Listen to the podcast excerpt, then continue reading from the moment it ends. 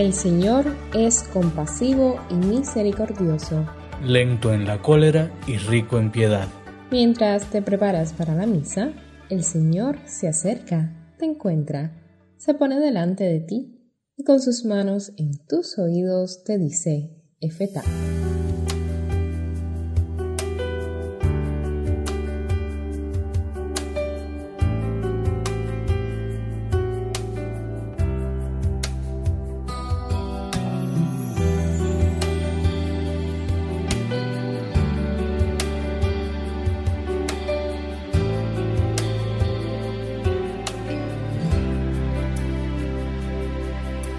Llamaras otra vez sería distinto, no como la última vez.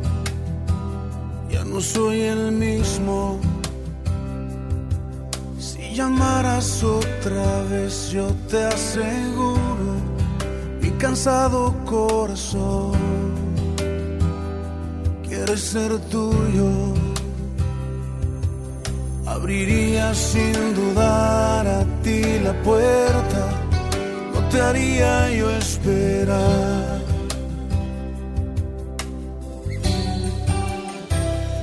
No tengo fuerzas, vuelve a llamar que listo estoy, vuelve a tocar mi corazón, ese jardín de intimidad que se marchita si no estás. Vuelve llamar atento estoy. Quiero escuchar tu dulce voz, ser un secreto entre los dos, la intimidad entre tú y yo. San León Magno comenta que nadie debe desconfiar de la salvación del prójimo aunque lo vea entregado al vicio porque todos ignoramos los tesoros de la misericordia de Dios. La conversión es tarea diaria. Para Dios, rico en misericordia, nunca es tarde. Siempre podemos volver la mirada al que solo sabe esperarnos, reconciliarnos con un Dios que asume nuestra realidad y la redime. Nunca es tarde para aceptar el proyecto de vida del Dios amor. Tampoco podemos dar a nadie por perdido. Ningún pecado, por grave que parezca, hará que Dios desista ni deje de pedirnos que traigamos a sus otros hijos a casa. La conversión es obra suya, que conoce los tiempos de cada uno. No nos toca juzgar, sino ser puentes, que nuestros labios anuncien y nuestros brazos abracen por él. Repasa hoy tu historia con Dios. Recuerda momentos en que aceptaste sus planes. Aun si lo conoces desde niño, todos tenemos procesos de conversión en distintas etapas de la vida. Piensa en personas que te han acompañado en esos momentos y agradece por ellos.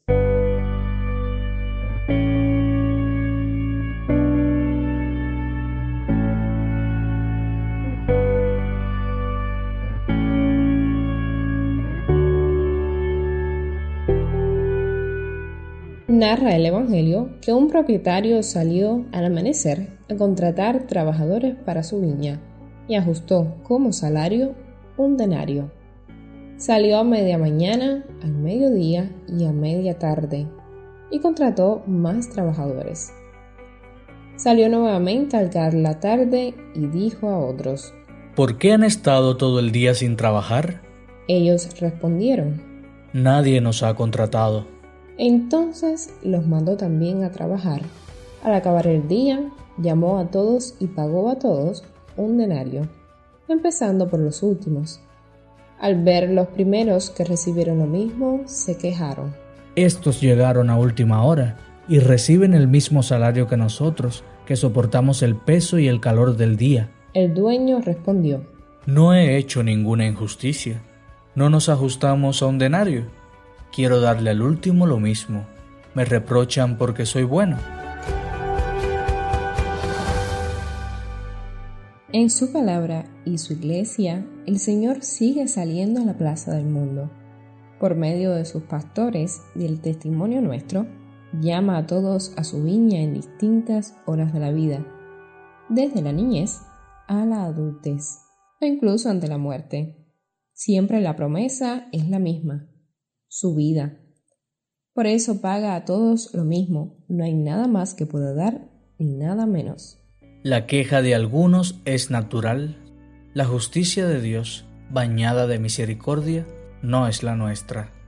Lo dice el profeta Isaías, mis pensamientos no son los suyos, mis caminos no son los de ustedes. Dios no resta, Él busca y redime. Por más perdidos que estemos, no se cansa de llamarnos. Sin embargo, cuando soportamos el peso del día y el calor, nos cuesta entender, porque la fidelidad al Evangelio cuesta.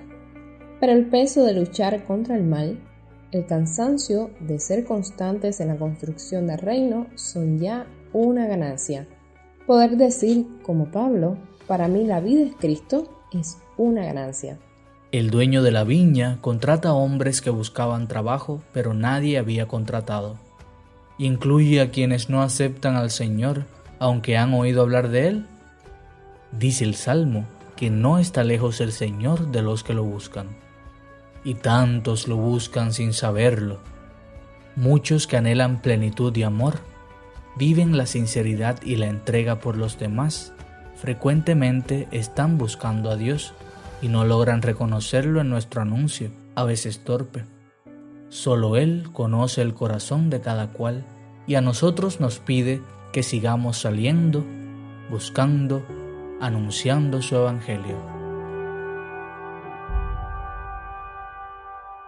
La Eucaristía es el banquete donde primeros y últimos compartimos el mismo pan, Cristo vivo. Te invito hoy a rezar por ese amigo o familiar que aún no acepta al Señor, para que puedan compartir un día la mesa del Señor.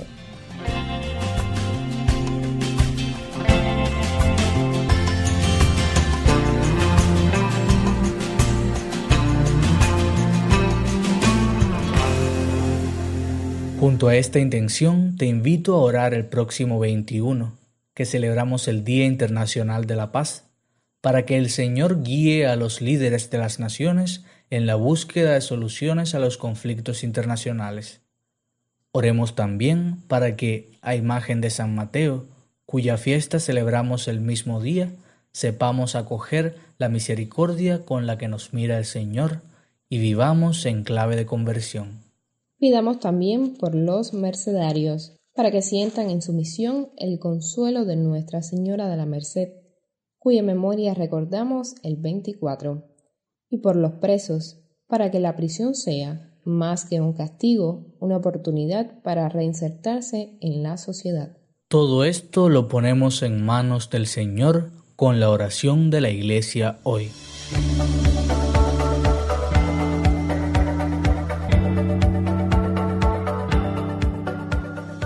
Señor Dios, que has hecho del amor a ti y a los hermanos la plenitud de todo lo mandado en la ley, concédenos que cumpliendo tus mandamientos merezcamos llegar a la vida eterna. Por nuestro Señor Jesucristo, tu Hijo, que vive y reina contigo en la unidad del Espíritu Santo y es Dios, por los siglos de los siglos. Amén. Nunca es tarde para la conversión con esto en el corazón, celebramos la Eucaristía de hoy. Y recuerda al Papa Francisco que dice que un corazón sin brújula es un peligro público. Y que la brújula del cristiano es Cristo crucificado. Que en Él y su palabra siempre encuentres tu senda. Con el tema Vuelve a llamar de Jesús Adrián Romero, nos despedimos hasta el próximo domingo. Dios te bendiga una respuesta. Saltaría mi corazón por tu presencia, no te haría yo esperar.